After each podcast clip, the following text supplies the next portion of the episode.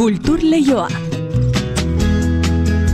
Eneritz gorrotxategirekin, Eneritz Arratxaldeon. Arratxaldeon. Imanol Arzabal gogoratzeko dokumentala eta kontzertu berezia prestatu ditu Donostia Kulturak zer dela eta? Bai, ba, musikaria jaio zela irurogeita ama bosturte beteko dira ostiral honetan, ba, 2000 eta amalauan zendu zen hori huelan, eta ba, urte muga hori edo urte urren hori gogoratzeko, ba, ala, e, egin dute lugaritz kulturretxeko Imanol Arzabal aretoan, ontaimeko izetxeak egindako Imanol azken kontzertua dokumentala eskeniko da, besteak beste ba, sortzaile eta abeslariaren ibilbidea errepasatzeko, eta larun batean leku berberean kontzertu berezia tartean izango dira Maia Zubiria, Olatz, Salvador, Olatz, Prat, Maria Molategi, Josean Goikoetxea, Josune Marin, edota Txema Garzez eh, ba, parte hartzen, eta gero xeago eskeniko dizkizu dugu, xeetasun gehiago badaude eta.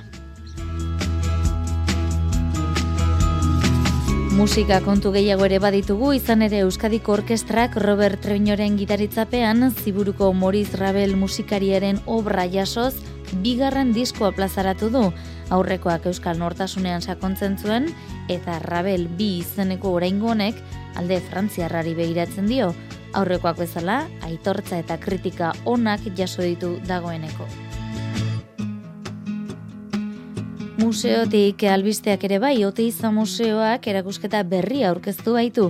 Fernando Sáenz de Oinza arkitekto nafarrak, Jorge Oteiza, artistarekin eta Juan Uarte mezenasarekin izandako harreman estu erakusten du. Martxor arte izango da, Oiza, Oteiza, Uarte erakusketa eta bederatzi proiektu esanguratsu aztertu dituzte sorkuntza prozesuak nolakoak izan ziren erakutsiz. Literaturari dagokion aipamen bat ere bai, Asata Xakur Pantera Beltzaren autobiografia mila bederatzi da lauro gita zortzian argitaratu zen liburu arrakastatsua, badanele sarri ugartek, Euskarara ekarri du katakrak argitaletxearen eskutik edizio honetan Joseba Sarrena Indiaren itzaurrea du liburuak. Eta kultur lehiban gaur raste arte izaki durangoko azokara begira jarriko gara. Batetik, eriotza bat dugu albiste Jesus Astigarraga gere diega elkartearen sortzaile hilbaita laurogeita amar urterekin. Eta bestetik, lehenengoz euren produktuak prestatu eta durangoko azokan izango den argitaletxe berri eta txiki bat ezagutu behar dugulako, ama bost berrogeita bost argitaletxea, eneko salaberriarekin egin dugu itzordua euren berri jasotzeko. Arratxaldeko ordubiak eta hogeita ama minutu ditugu, azgaitezen ba gaurko kulturalbisteak aletzen, lehenbizi baina, arratsalde handeizuela guzti guztiei. Kultur leioa zabaltzeragoaz, Euskadi irratian. Nipo eta kaskar bat naiz, eta kolore urdinez. Eskribitzen dut gaue Langilea, eskertiarra, gizatasun handikoa, komprometitua. Artista hon bat izatez aparte. Hau da, ostiral honetan Donostiako lugaritz kulturretxeko Imanol Lartzabalaretoan eskeniko den Imanol Azken kontzertua dokumentalaren teaser edo trailerra. Ostiral honetan beteko zituzken Imanol kantariak irurogeita amabost urte, hori huelan hiltzen 2000 lauan. Ba horren aitzakien Imanolen Imanol gogoratu eta omentzeko Donostia kulturak antolatu du dokumentalaren emanaldia. Ez da ordea ekintza bakarra izango, larun bat honetan, azaroaren amabian leku berberean kontzertu berezi bat izango baita, bere kide ziren edo eta belaunaldi berrietako kantarien eskutik. Larun bateko emanaldirako sarrerak, Victoria Eugene Antzokiko, Antzokizarreko edo lugaritz kulturretxeko lehiatiletan, zein Donostia kulturaren webgunean eros daitezke bederatzi euroren truke. Aino agirre lankideak jaso ditu, Imanol Loroitzeko Donostian egingo diren ekitaldien xeetasunak. Mendian gora aritza, hauntzakaitzean dabiltza. 2008an hil zenetik, Imanolen lagunak izeneko taldeak abeslariaren oroimena eta musika bizirik mantentzeko saiakera egin du. Donostia kulturarekin lankidetzan antolatu ohi du urtean behin, Imanol oroitu izeneko ekitaldia eta urten bere jaiotzaren irurogeita maosgarren urte hurrenean, asteburu oso hartuko duen kultur programa antolatu dute. Azaroaren amaikan, ostiralez, Imano Larzabalek irurogeita ama urte beteko lituzken egunean, Imanol azken kontzertua izenburu duen dokumentala emango dute Lugaritz Kulturretxeko Imanol Larzabal aretoan eta larun batean berriz kontzertua izango da. Besteak beste Josean Goikoetxeak parte hartuko du larun bateko kantaldian. Euskal Herrin inor egon baldin bada, kantitate eta kalitate aldetik poesia musikatzen Imanol Larzabal izan du da, eh? beste guztien gainetik. Musika herrikoian eta galdera hoi egiten da, zer behar du zerbaitek tradizionala edo herrikoia edo popularra izateko. Denbora pasa behar du, eta denborak egiten duen galbae hortan gelditzen dana hoxe. Eta nik esango nuke, jada Imanolen repertoriotik kantu asko eta asko gelditzen ari direla. Errepertorio horretako hainbat kanta bertsionatu dituzte, Imanol azken kontzertua dokumentalerako, hiru belaunalditako abeslari eta musikariek. Esan bezala dokumentalean belaunaldi batekoak ikus eh, daitezke, eh? Jon Malberde, Maia Zubiria, urrengo belaunaldigoak pixkat gazteagoak, baino Imanolekin aritu ginana, Kostxema Garzesen eh, lekukotza ezinbestekoa da, eh? bere Imanolen azkeneko bost diskak beak ekoiztu zituen artistikoki, eta hirugarrengo belaunaldia ere agertzen da dokumentalean, eta hor ikusiko du oso bertsio ederrak, eh? Maite Larburu, Olat Salvador, Noa Lur, eh? hortxe izango txugu amak, taldea, eta... Inigo Quintana eta Javier Gutierrezek sinatzen duten dokumentalean, Josean Goikoetxek aipatzen zituen bederatzi perla edo abesti hori ez gain, hogei bat laguni egindako elkarrezketak kateatzen dira. Angel Lertxundi, Sarren Handia, Antxon Balberde, Felipe Juaristi, edota Amaia Zubiriaren hitzak. Eta Amaia Zubiria dokumentalean ez ezik, lugaritzeko kontzertuan ere hariko da bost kantari izango ditugu, emakumezkoa guztiak, Amaia Zubiria, Olatz Salvador, Maria Amolategi, Olatz Prat eta Josune Marin. Bestetik, bi musikari izango gea, Txema Garzez eta ni neu akordoia eta pianoarekin. Eta beste elementu bat berria, Telmo Trenor DJ-a izango da gurekin. Bertsolari ere gurekin izango da, Beñat Mujika, Donostiarra, eta arek egingo ditu pixka bat, eh, hasiera eta bukaerakoak. Larun bateko kontzertuan Imanolen kanta ezagunak eta ez zain ezagunak joko dituzte, zazpietan hasita. Sarrerak salgai daude dagoeneko, antzokizarreko, Victoria Eugeniako eta Lugaritzeko lehiatietan eta Donostia Kulturaren webgunean.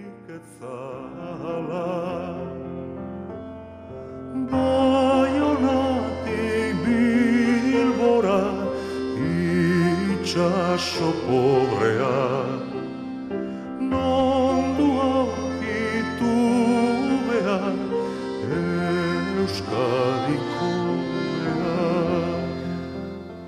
beste molde bateko musika kontuekin jarraitu behar dugu orain mogiz gabe Leipar Euskal Herriko musika egile handiaren ibilbidea eta musika sinfonikoa ondo ezagutzen baitute Euskadik orkestrak eta zuzendari titularra den Robert Trebinok eta horren lekuko da plazaratu duten Rabel B izeneko diskoa.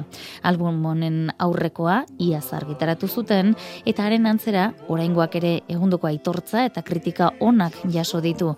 Finlandiako ondin disko etxeak argitaratu du eta Mari Jose Uriak azalduko digu. Euskadiko Orkestrak ondo ezagutzen du Moris Gabel musika egilaren lana. Duela hogeita bi urte grabatu zuen pianorako piezak jasotzen dituen diskoa Gilbert Barga zuzendariaren gidaritzapean. Egungo zuzendari titularrak Robert Trebinok lan sakona egin du ziburuko musika egilaren lan sinfonikoan sakontzeko eta orain plazaratu du bigarren lana Rabel bi izeneko albuma. Aurrekoak bezala egundoko kritika eta itortza jasodu nazio artean Jose Ignacio Sabiaga zuzendari teknikoak esan diguneran. Aitortza importanteak gramofon aldizkariak egiten duen publikazioetan ere ja jaso du lehenengo aitortza potenteak eta bueno, oso posi gaude. Lehenengoa Rabelen Euskal Nortasunean eta musikan zegoen oinarritua. Oraingoak musikoaren alde frantsesa Paristarra jaso du. Lan berezia egin dute Trebinok eta orkestrak zuzendari teknikoak esan digunez. Ezkeneko diskontan bai sartu dugu e, Rabelen obra sinfoniko frantziarragoak, ala nola, balse nobles sentimentales, minueto antiguo, frontispiz, xereza de obertura eta mamerlua.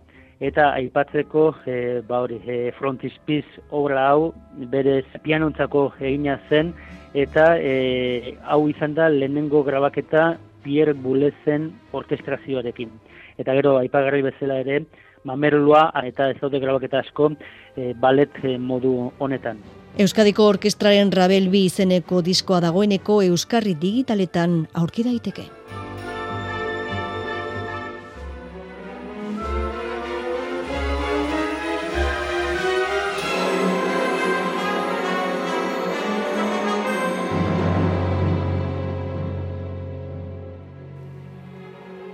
Doinu honen laguntzarekin bagoa Zoteiza Museora, erakusketa berriak, Fernando Sáenz de Oiza arkitekto nafarrak, Jorge Oteiza artistarekin eta Juan Uarte mezenasarekin izandako harreman estua erakusten baitu. Hiruen arteko elkarlanari esker, arantzazuko basilika edo bilboko alondiga bezalako proiektu ospetsuak gauzatu ziren. Oiza, Oteiza, Uarte izaneko erakusketak, Sáenz de Oizaren bederatzi proiektu esanguratsua aztertzen ditu, sorkuntza prozesuak nolakoak izan ziren erakutsiz. 2008ko martxor arte izango da ikusgai Oteiza museoan. Itziar lumbrasek ditu isetasun gehiago. Hogei garren mendeko Espainiako artea ulertzeko ezinbesteko diren hiru figuren arteko harreman estua erakusteko helburuz sortu dute Oiza Oteiza Uarte erakusketa Oteiza Museoan. Esposizioan Fernando Sáenz de Oiza arkitekto ospetsuaren proiektu esanguratsuenetako batzuk jarri dituzte ikusgai. Mikel Barberia Oteiza Museoko komunikazio arduraduna. Bertan aurkituko duguna izango da Oizaren hainbat proiektu ezberdin, bai eten dituenak elkarlanean bai Oteizakin eta baitare Uarterekin eta kokatzen dira proiektu hauek gutxi gora bera mila bederatzireun da berrogeita mar eta mila bederatzireun da lorogeita mabiko urte tarte horietan. Beste sortzaile eta artistekin egindako kolaborazioek markatu zuten Saen de Oizaren lana. Besteak beste, Oteiza, Sistiaga, Txillida edo Antonio López izan zituen lankide. Rebeka Esnaola, Nafarroako Kultur Kontseilaria arquitecto considerado como una de las personalidades más relevantes y cumbres de la arquitectura moderna española y cuyos edificios se han convertido en auténticos símbolos. Erakusketa kronologikoki bisitatu daiteke, baina gainera gaika antolatua dago, bederatzi proiektuak barne hartzen dituzten ataletan. Guztira, eundan lau elementu daude ikusgai besteak beste planuak, maketak eta marrazkiak horietako asko argitaragabeak. Askotan museoan aurketzen dugun piezak dira azkeneko pieza moduan edo pieza finalak eta justo erakusketa honetan ba, kontrakoa aurkituko dugu eta gehiago ba, prozesuaren ba, hainbat irudi, hainbat argazki, krokis, zein plano ez, eta maketak ba, pixkat eraikuntza horiek hobeto ezagutzeko. Sorkuntza prozesu horiek Saenz de proiektu ospetsuenetako batzuei dagozkie, Arantzazuko Basilika, Bilboko Alondiga eta Auditoriuma, Jorge Oteiza Museo Fundazioa, Alkudiako Irizuria, Madril Godorretxuriak eta Isaretoa eta Uarte Etxea Mallorcan. Esposizioaren osagarri, erakusketako komisario diren Oizaren iruseme alaben testuak eta proiektuen argazkia jasotzen dituen liburu argitaratu dute. Datozen hilabeteetan bisitak idatuak, itzaldiak, formazio lantegiak eta aurrentzako eguberritako kanpaldiak antolatu dituzte. Kultur Leioa Euskadi Irratian.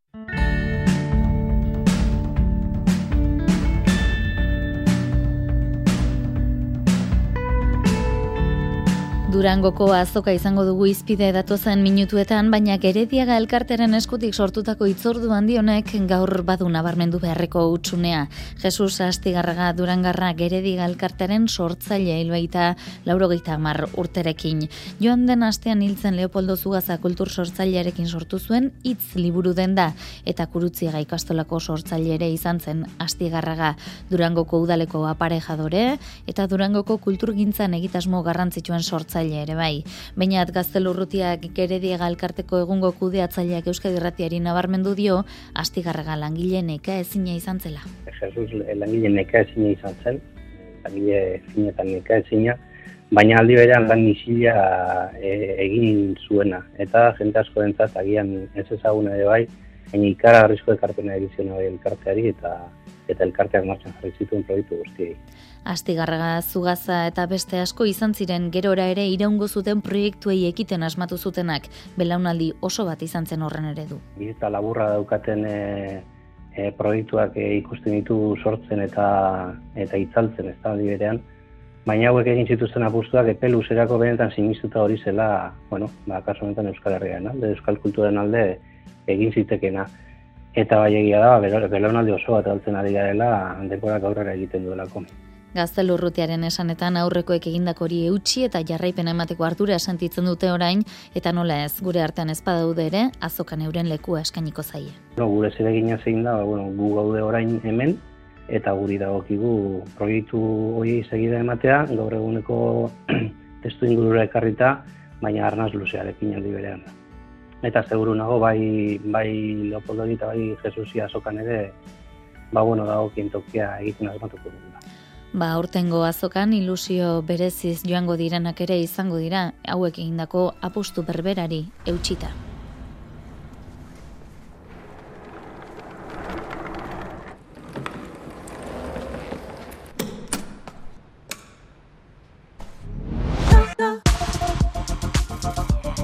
Hau da gaur durangoko azokako aurtengo ediziorako ez dagotarazi duten sintonia dakizun gixan, berrogeita amazazpi garran azoka izango da, eta benduaren zazpitik amaikara egingo da. Askorentzat urterokoa izango bada ere, beste batzuentzat ezoikoa izango da. Lehenengo ezagutuko baitute, azoka argitaletxe gisa joan da. Horixe da jarraian ezagutu behar dugun amabos berrogeita bost argitaletxearen kasua. Eneko eta xabi salaberria nahi hau harrak dira, argitaletxe horren muina, eta gaur gurekin da, eneko salaberria, eneko arratsaldeon. Arratxalde honen eritz. Zuentzako beraz, berezia izango da, ortengo estanda, ez da? Bai, bai, noski, bai. Urduri, irrikaz, nola zaudete? Bueno, ba, bilen asketa bat, ez? Irrika, irrika handia dugu, bueno, urduri eta pixkate bai sortzen digu. Bian haien artean sortu zenuten, ama bost berrogeita bost argitaletxea duela ia bost urte okerrezpa gaude, bakoitzak bere ofizioa zenuten, baina nolatan sortu zen argitaletxe bat sortzeko ideia hau? Ba, bakoitzak bere ofizioa genun, eta dugu, gaur egun ere, e, Baina, bueno, Xabi Salaberrian ere anaia, bueno, irakaskuntzan dabil, en, aur filosofian lanketan ere aritua eta aditua da, gero eta gehiago. Eta ni nire aldetikan, ba, diseinu grafiko eta komunikazio estudio badakat. Eta, bueno, oso ustargarriak dia bilek ez. Eta orduan, e, bueno, ba, pixkanaka, pixkanaka forma ematen e, ginen, eta, bueno, zerbait atera da.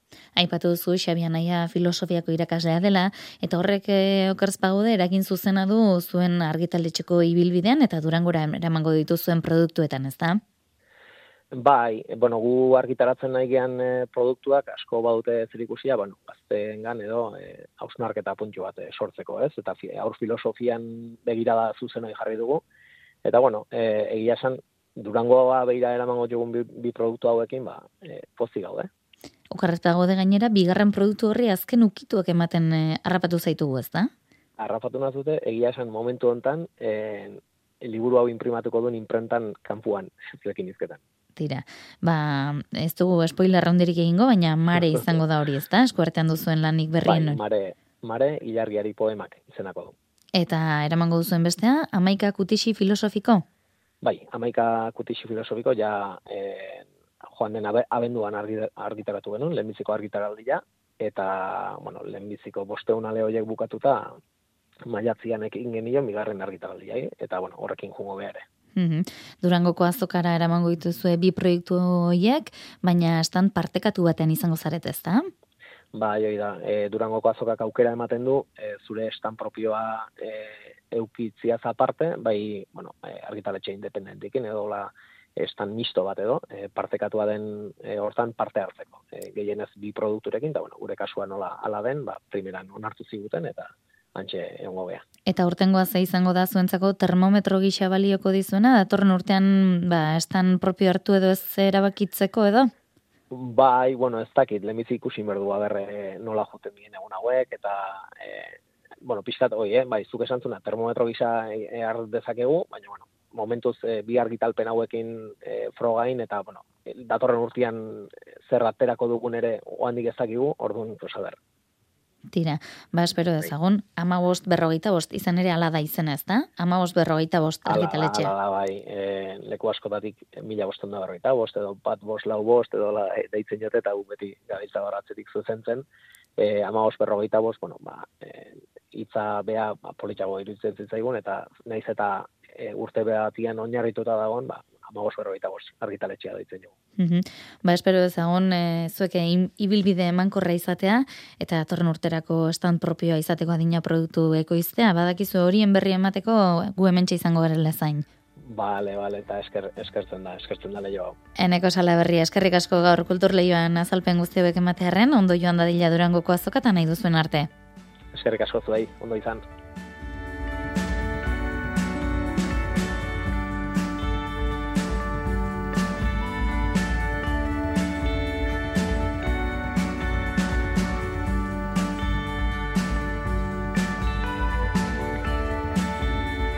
Eta dantza kontuetara goaz orain, Martxel Rodriguez dantzari eta koreografo lesakarrak eskizio orkestu baitu bere lehenengo ikusentzunezko proiektua. Iaz talentu artistikoaren saria irabazi ondoren, Nafarrako kultura sailarekin elkarranean ekoiztutako lana da. Eskiziok dantzarien eta kulturarloko eraikinen arteko elkarrizketa erakutsi nahi du. Nafarroko museoa, artxibo garaikidea edo errege artxibo nagusia besteak beste. Itziar lumbrera sekontatuko digu.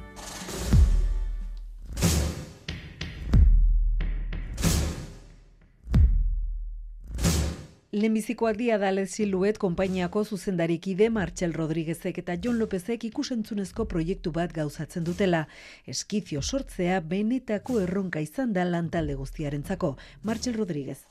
Guretzat lan hau berezia izan da lehenbiziko bideodantza izan delako, ez genuen inoiz kamararentzat sortu, ez koreografiatu ez dantzatu, eta horrek erabat aldatzen du ikuspuntua eta sortzeko perspektiba, eta agitzpozik gaude maitzarekin. Eskizio zortzi minutuko pieza da, zortzi dantzari, Nafarroako eraikin zehatz batzuen barnean dantza egiten dute, baina ez dira nola nahiko eraikinak kulturarekin lotura zuzena baitute. Arkeologia biltegia, Pio Baroja aretoa, Nafarroako museoa, Nafarroako errege artxibo nagusia edo artxibo garaikidea besteak beste. Dantzariek gainera, eraikin horietan bisitatzen ez diren espazioak hartu dituzte, bien arteko elkarrizketa deigarria sortuz bilatzen genuen lan honekin zen pixko bat eraikin berezi hauek Nafar gobernuarena diren eraikin hauek Nafar guzion eraikin hauetan korputz biziak eta dantza plazaratzea eta ikustea pixkot erlazio hori materia biziarekin eta bertan dauden objektuekin. Eskizio eskuragarri dago sare sozialetan eta kultura saileko webgunean. Baina lan hau amaituta proiektua zabaldu egin nahi dute egileek, horregaitik datozen hilabeteetan hainbat jaialditan aurkezteko bertsio luzeago batean ari dira lanean.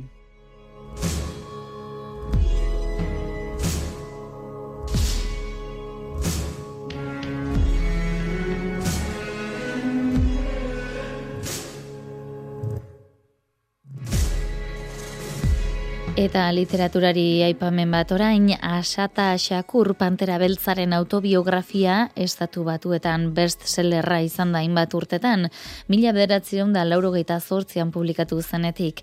Ba, katakrak argitaletxearen eta Danele Sarriugarteren itzulpenaren eskutik, Euskaraz irakurriteke da Joseba Sarriona Indiaren itzaurre batez ornitua.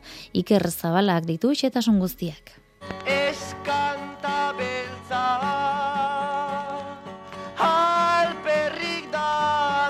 Asata Sakur autobiografia bat liburuak bere egilearen militantzia urteak kontatuko dizkigu Amerikako estatu batuetako pertsona beltzen eskubide zibilen aldeko borroka hortan, pantera beltzen mugimenduan.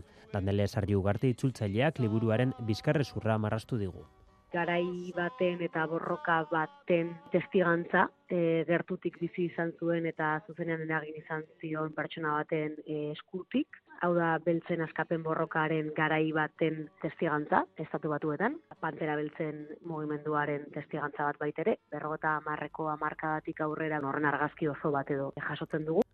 Militantzia, atxiloketa, espetxea, tortura, iesaldia eta kubako egonaldia kontatuko ditu liburuak, baina bere aurtzaro eta gastaroko urteak ere plazaratuko dira herrialdearen izatasuna marrastuko dutenak hortzaroko pasarteetan gizartea den isla hori agertzen da ba, bere bizipenen bitartez, bere hausnarketen bitartez. Baina gainera badago baita ere, ba, bueno, erakunde kolektibo baten edo edo proiektu kolektibo baten parte izan zela, ba, bueno, horrek ere gehitzen dio, ez, ba, ikusten dugu zer da zeuzkaten, beraien kezkak, gaitasun handiz eta talentu handiz e, uztartzen ditu kontakizun horiek. My name is Asada Shakur, and I was born and raised in the United States. Shakur beraren hitzak dira, mila bederatzireun dela erogeita mazortzian, kubatik, han jarraitzen du, irurogeita urte dituen aktivistak eta estatu batuen gobernuak duen terrorista bilatuenen zerrendan dago oraindik ere. Liburuari dagokionean, estilo bizia duela dio sarri ugartek, literarioa eta poemak ere tartekatzen dira bere kontakizunean. Oso ondo korritzen duen estilo badauka, oso fluidoa, e, oso bizia, baina aldi berean ez oso zoia, ez bat ere komplikatua, eta, eta bueno, ba, ba, beste autorekin bezala, ba, bere hotxera hurbiltzen saiatu behar izan naiz, ba, niretzat erronka izan da, aberastasuna mantentzea ez, eta erres doan esaldi eta narrazio horri ba, eustea.